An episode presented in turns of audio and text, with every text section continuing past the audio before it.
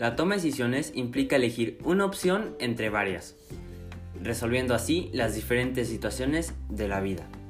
Estas se nos presentan en todos los momentos del día, ya sea en decidir a qué hora te despiertas, qué desayunas, qué ropa usas, a dónde vas, qué vas a hacer, a quién vas a ver, entre muchas otras. Al elegir una opción, rechazas muchas otras. Por ello, hay que escoger la que más te convenga y yo te aconsejo que primero te informes sobre el tema, que trates para tener el conocimiento necesario sobre el mismo.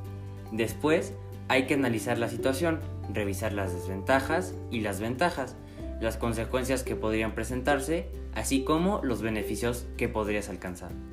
Finalmente, decide lo más conveniente para ti y para los demás sin perjudicar a nadie.